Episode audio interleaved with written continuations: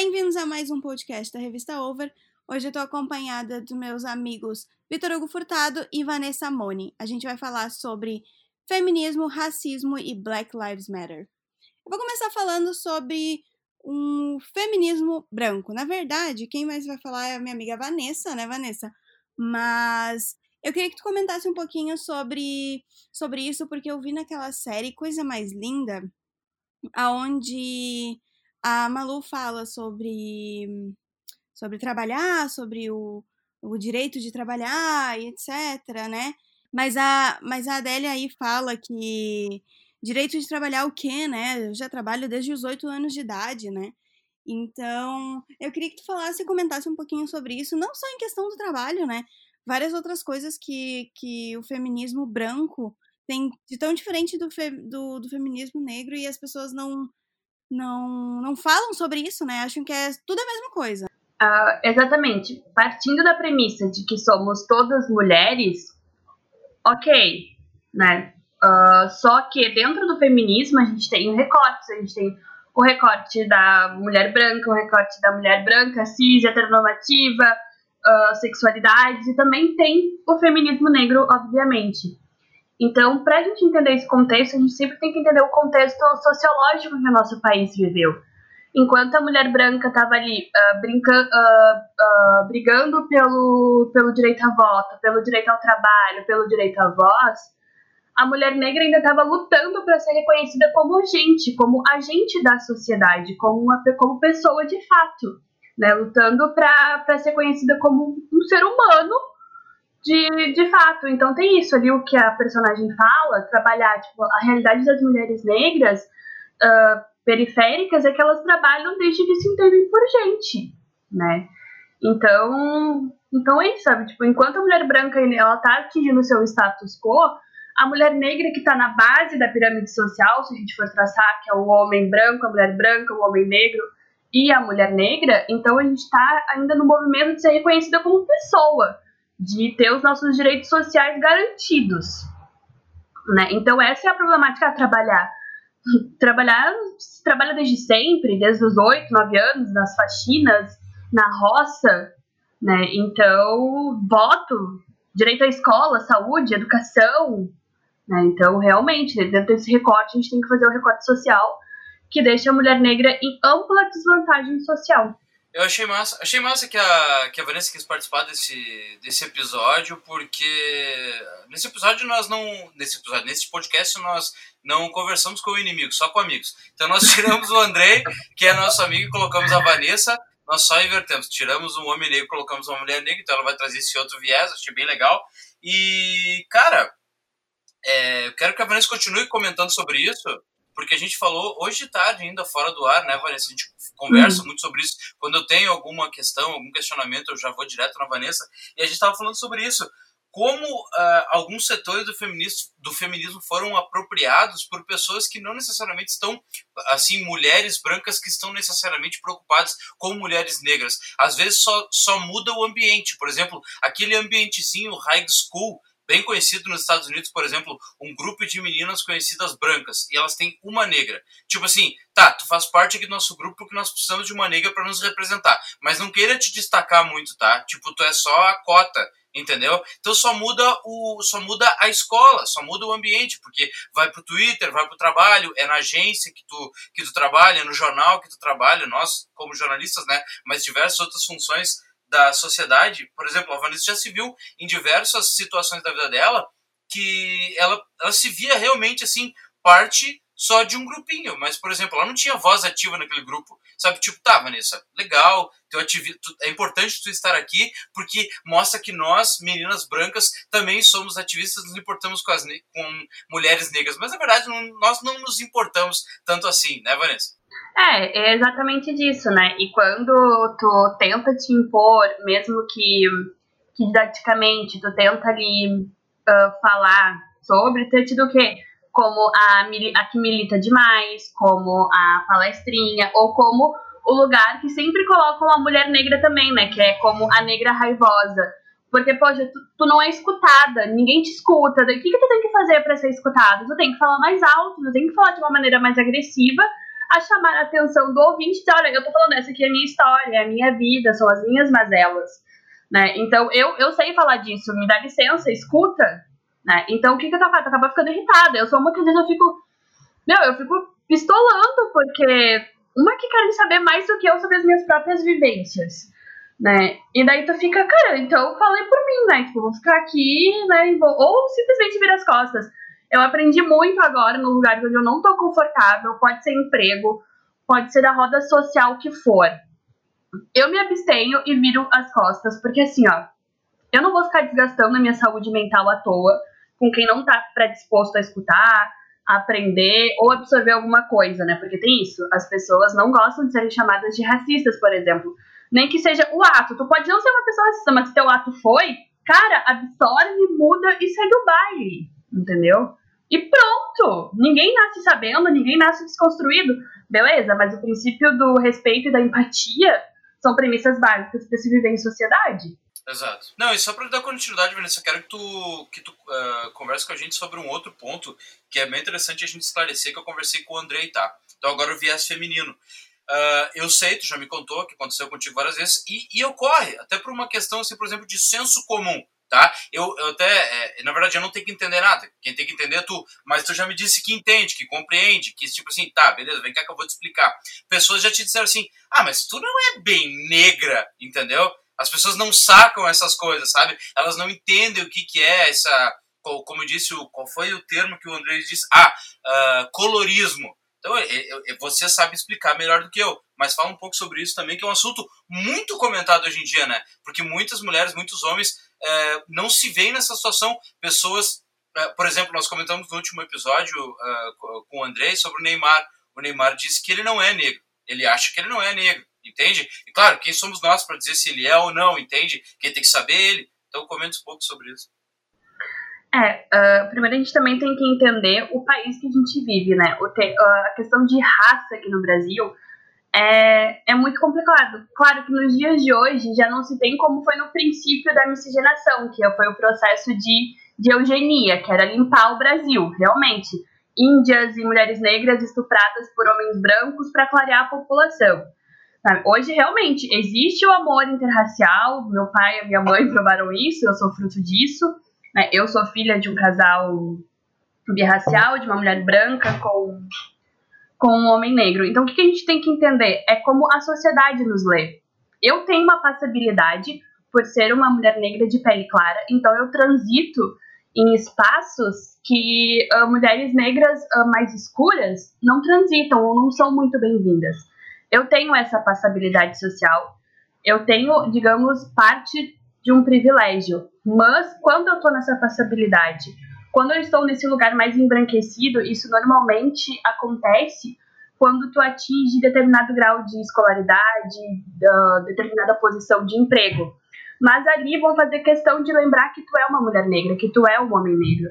Se o Neymar, por exemplo, não fosse um jogador multimilionário de futebol, fosse só mais o cara lá da favela tentando a vida, e ele fosse pro asfalto, tentar uma empresa ou tentar entrar numa faculdade, ele seria lido como um homem negro com toda certeza. Uh, se vocês uh, me dão liberdade, então eu vou. Semana passada eu comentei um texto que eu li no Observatório de Imprensa, e essa semana mais um texto me chamou a atenção. Eles costumam semanalmente uh, postar textos né, de jornalistas negros, jornalistas mulheres também negras, sobre os assuntos né, mais importantes. No caso, agora não tem como ignorar o hashtag Black Lives Matter.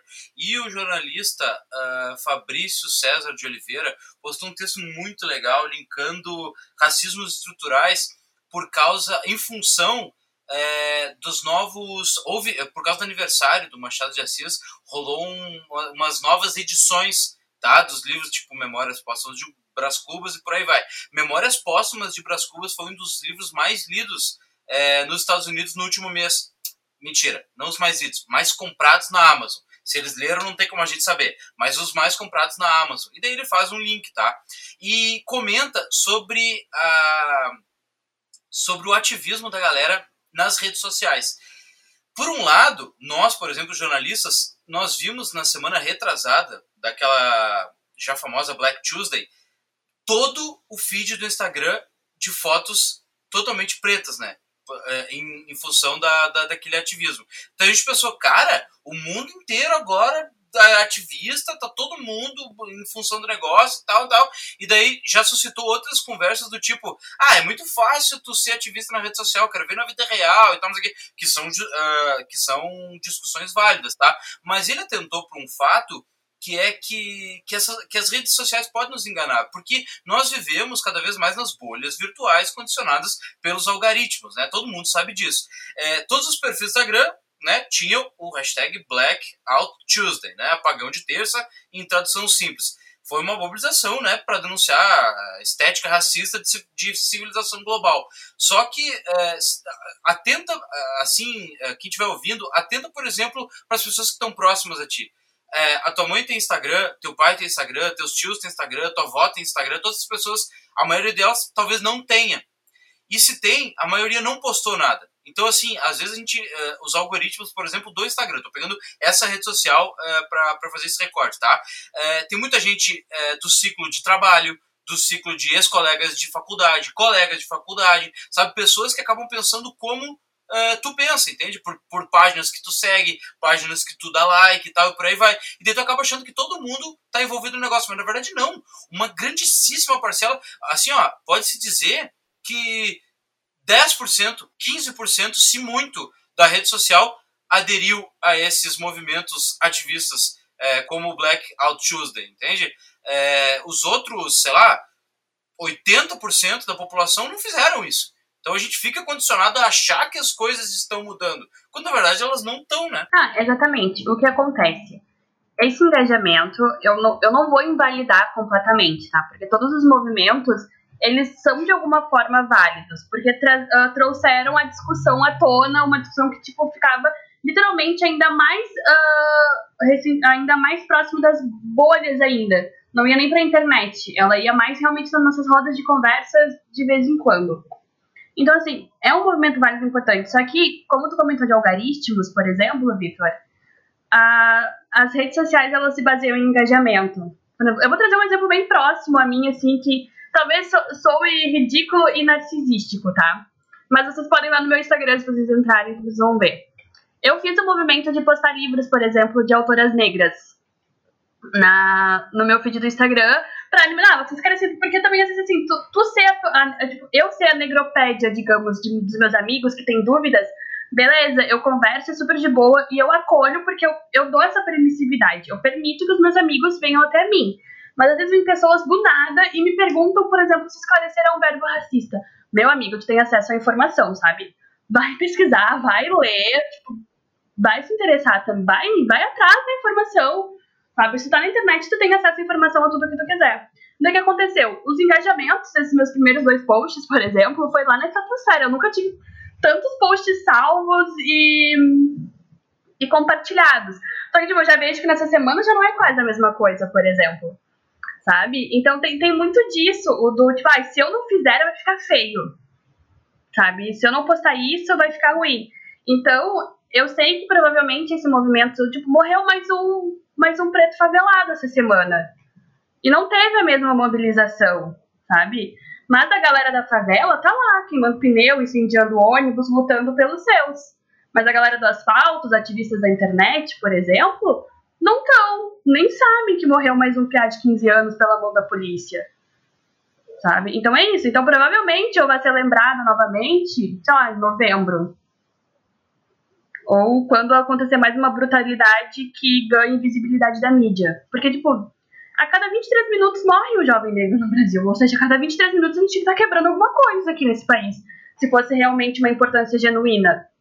Sabe? Tipo, é, é constatado, a cada 23 minutos uma mãe vai chorar a perda de seu filho preto. E aí? Tipo, isso já é um dado que é pra gente estar tá aqui há muito tempo incendiando esse país, por exemplo. Mas se tu for na favela, tu for ver nos núcleos da favela, tu vai ver as pessoas brigando. Tu vai ver eles confrontando. Só que, claro, isso não é noticiado, isso não é midiático. Nós comentamos semana passada isso, Vanessa, porque é, foi um dado que me chamou muita atenção, quase caí para trás quando eu vi, porque eu não imaginava isso, que, por exemplo, é, a população caucasiana brasileira é de 25%. O resto todo não é caucasiano. Cara, isso é, é, é, absurdo, sabe? É um dado absurdo. E o que me fez chamar, o que me chamou mais atenção não foi isso. Foi que nos Estados Unidos só 20% da população é negra. Isso é muito pouco.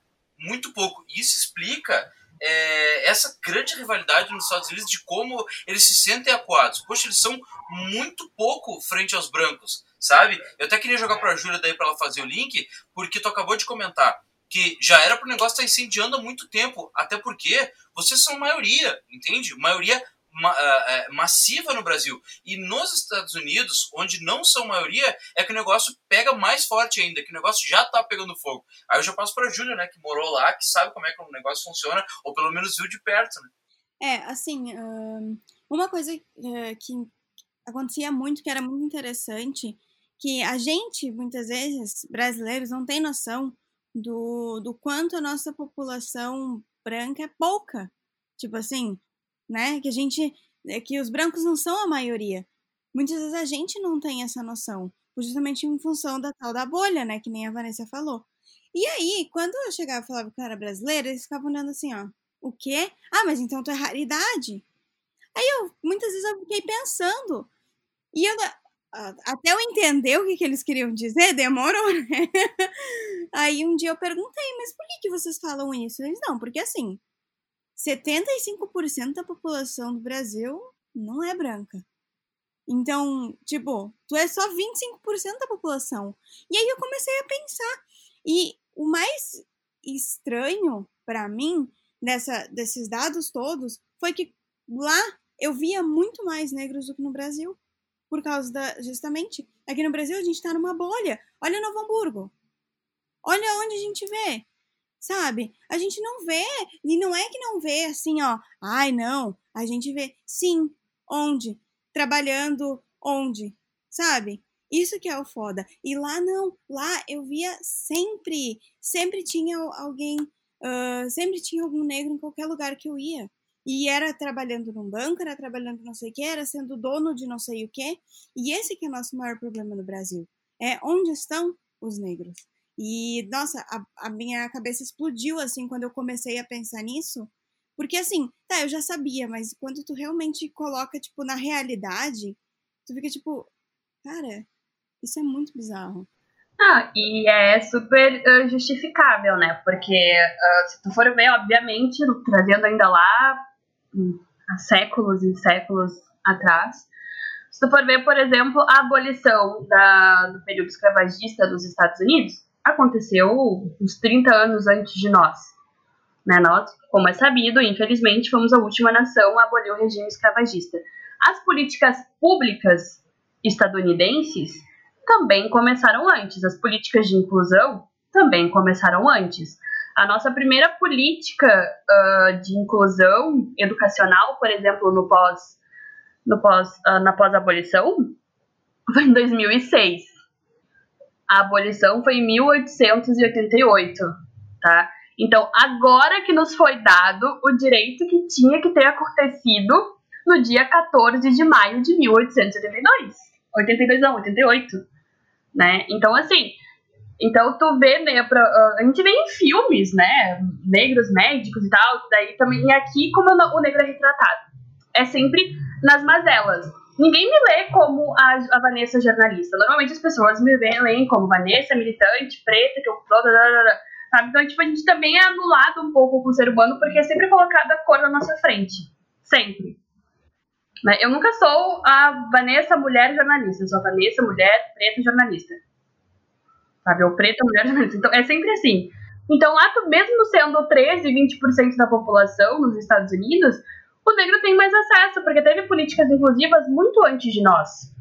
É, e, e, nem que, e nem que fosse assim, bom, tem toda aquela questão, né, já folclórica, da diferença da abolição, né? Quando rolou a abolição nos Estados Unidos, o, ah, era a gestão do Abraham Lincoln. Não foi um negócio tipo assim, tá, beleza, vocês que se virem. Não, eles deram nem que seja umas migalhas para eles, sabe? Tipo, ó, pega esse tantinho aqui de grana, pega, rolou tipo assim uma reforma agrária, entre aspas, porque eles deram uma terrinha para uma galera, entendeu? Não foi que nem assim, aqui no Brasil, Deus dará Entende? Faça o que vocês quiserem. Tanto é que a escravidão continuou, só que de outras formas, né? Os negros trabalhavam por um preço quase simbólico, né? Por um valor quase simbólico. Eles trabalhavam até hoje, né? praticamente, exatamente, praticamente de graça, entende?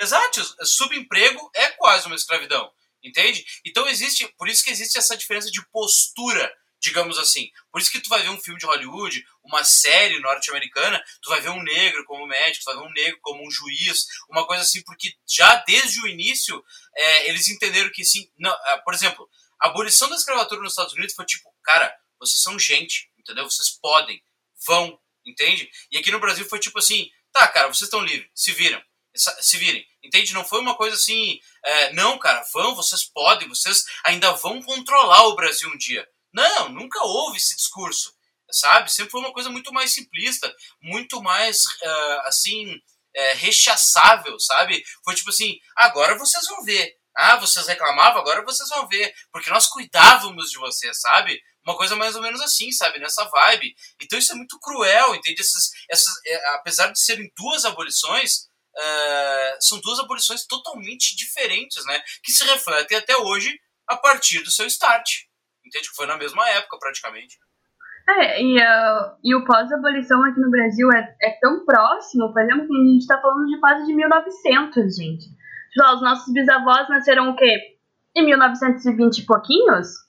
Isso quer dizer que a minha, a minha bisavó é a primeira geração liberta, gente. Sabe? É muito recente, a minha geração não conhece mais que seus bisavós, a gente não tem registro da nossa família. Eu não sei, eu tenho esse sobrenome diferentão aí, por exemplo, mas eu não sei, porque até onde eu tenho conhecimento, os meus dois bisavós que têm esse sobrenome são duas pessoas negras. Então, da onde que vem esse sobrenome? Provavelmente herdado de algum dono. É difícil. Eu não sou descendente de. É, eu não sou descendente de europeus, provavelmente. Provavelmente eu sou o que eu herdei esse sobrenome porque os meus avós, meus, meus taravós eram escravos e herdaram o sobrenome do dono. É, exato. Aí tem que fazer. Daí existe, claro, uma grande pesquisa para se entender, assim, a partir do tempo. É, ao longo desses mais de 100 anos, como que aconteceu essa transformação para que os negros brasileiros acabassem assim, é, por exemplo, tendo essa, por exemplo, o Neymar é um exemplo. Parece que existe uma vergonha, sabe, de dizer que é negro, sabe? Isso é por um lado, se entende a partir do que, tipo assim, é, o ambiente que o Neymar vive, por exemplo. Para pegar o Neymar como recorte, tá? que é um cara que diz que não é negro. É, talvez ele pense que vai é, ser motivo de mais piadas, digamos assim, se disser que é negro. Mas é uma coisa assim meio é, estranha de entender, porque até o ambiente dele é mais povoado ainda de pessoas de cor do que outras, né? Então é difícil de entender esse tipo de coisa no Brasil, assim. E também tem o outro lado da moeda, né? Uh, recentemente foi, foi, uh, foi pelo menos é, desfraudado toda aquela questão do pessoal que conseguia as cotas nas faculdades e que era branco, e dizia que era de cor, né? Aquilo é uma coisa assim que eu não consigo entender, cara. É, é, sabe? Bom, mas daí é o brasileiro sempre dando um jeito de dar um passar perna em alguém, não. cara. Mas é, é aí que tá, sabe? Quando os negros e os indígenas, né? Porque a gente também esquece muito da, da questão indígena, que é, o, que é um outro rolê super complicado também, culturalmente. Né? Inclusive, também sou descendente de indígenas, ou seja, eu sou a minoria da minoria com a minoria, né? Mas um, tem isso, sabe? Quando uh, as pessoas uh, negras e indígenas adquirem alguma espécie de vantagem, porque cota não é vantagem, ela é dívida histórica, ela é reparação histórica, né? O que era para ter acontecido lá em 1878 vai acontecer em 2002, 2006, né? Então isso quando a gente tem alguma, por exemplo, um exemplo tipo ridículo é a estética da mulher negra. É sempre tipo usada, mas que tem que ter um padrão, tem que ter uma, uma tonalidade de melanina tipo não muito mais que a minha, por exemplo, que sou uma negra de pele clara, tem que ter um cabelo cacheado que não chega a ser crespo sabe? Então tem, tem muito disso, a nossa estética é roubada, né? As poucas políticas públicas que a gente tem, a própria branquitude, que já usou da nossa mão de obra, que já usou da nossa cultura, que já nos desumanizou de todas as formas, ainda se apropria de algo que, que é nosso por direito, que é ínfimo perto de tudo que teria que ter feito de políticas públicas, sabe? Realmente é, é entristecedor, porque pô, é algo que é nosso por direito, alguém frauda um documento e pega o teu lugar, sabe? Ou seja, É o mesmo rolê desde 1500. Inclusive, eu, eu li várias matérias falando sobre que essa questão das fraudes, muitas das pessoas eram, tipo assim, que não achavam justo né? Ai, não é justo ter cotas, então eu vou lá dar um jeito de pegar elas para mim, tipo, como se tivessem pegando uma coisa que é, tipo, pegando de volta, sabe? Essa vaga era pra ser minha, daí vai ser para um negro e eu vou pegar de volta só de raiva, sabe? É, é complicado, mas a Vanessa, na real, é, a gente já tem comentado sobre isso, que assim, apesar de toda essa ebulição, sabe, de Black Lives Matter e tal, vamos ser sinceros, assim como a galera já, sabe, a grande parte da população realmente, tipo assim, cara, não tá mais dando bola pra quantidade de gente que morre por causa da pandemia, entendeu? Vamos ser sinceros, tem quase 50 mil mortos no Brasil e a galera já tá cagando. Essa é a Quase palavra. um milhão de casos. Cara, a galera tá cagando. E é, sobre a questão da, do ativismo racial, é muito bonitinho, todo mundo. Vamos, assim, ó, vamos, vamos parar com pseudo-elegância, é, Vanessa. Muita gente que a gente conhece, sabe? Que, tipo assim, não, não, não, não move uma palha para ajudar o ativismo, sabe, negro. E não, Black Out Tuesday, gerente de agência, dono de agência, editor de jornal e por aí vai, não sei o quê. E tu sabe que é o cara que, meu, ele, ele, ele opta não emprega branco, preto. não emprega preto, entendeu? Tu sabe que é assim. Tu sabe que é assim, entende? A pessoa, a galera não tá nem aí. Se for acontecer alguma coisa, vai ser porque os negros no Brasil tocaram fogo no negócio, igual os americanos fazem desde sempre. Teve um auge nos anos 60 que, que, que se estende até hoje, mas o auge foi nos movimentos dois grandes pensadores, do Malcolm, do Malcolm X e do Martin Luther King, que vai ser por vocês, entende? Porque senão a galera vai sempre é, dar um jeito de estender o status quo e isso não vai se quebrar nunca. É, quanto ao incendiar o país, assim, a gente também tem que ter um, um pouco de cuidado, né? Porque a gente é um país continental, né? Então a gente tem, tem vários comportamentos uh, nas, nas regiões do Brasil. Mas o movimento negro brasileiro, ele é um dos mais organizados do mundo, assim. A gente já tem, uh, tem registro de organização. Na primeira página do Google, eles digitaram movimentos negros uh, no Brasil. Em 1928, a gente já tinha, sabe, a Frente Única, Frente Única Negra, o Movimento Negro do Brasil, sabe? Então a gente sempre teve organizado. Só que o que? Só que a gente, como a Júlia explicou, ali no início, por exemplo, quando ela via os negros acessando, aqui a gente sempre teve que fazer tudo, tipo, literalmente nas periferias. Então, por que, que não se vê uh, essa violência toda? Porque as pessoas não estão inseridas no contexto social uh, do, onde os negros estão, por exemplo. Se tu for ver nas comunidades, tu vai ver a galera tacando fogo em tudo. Entendeu? Mas tu não vai ver isso nos grandes centros. Tu não vai ver isso no centro histórico de Porto Alegre. Até viu ali com aquela questão da ocupação dos lanceiros negros, por exemplo, que foi um movimento que, que uh, rende muito ainda até hoje, sabe?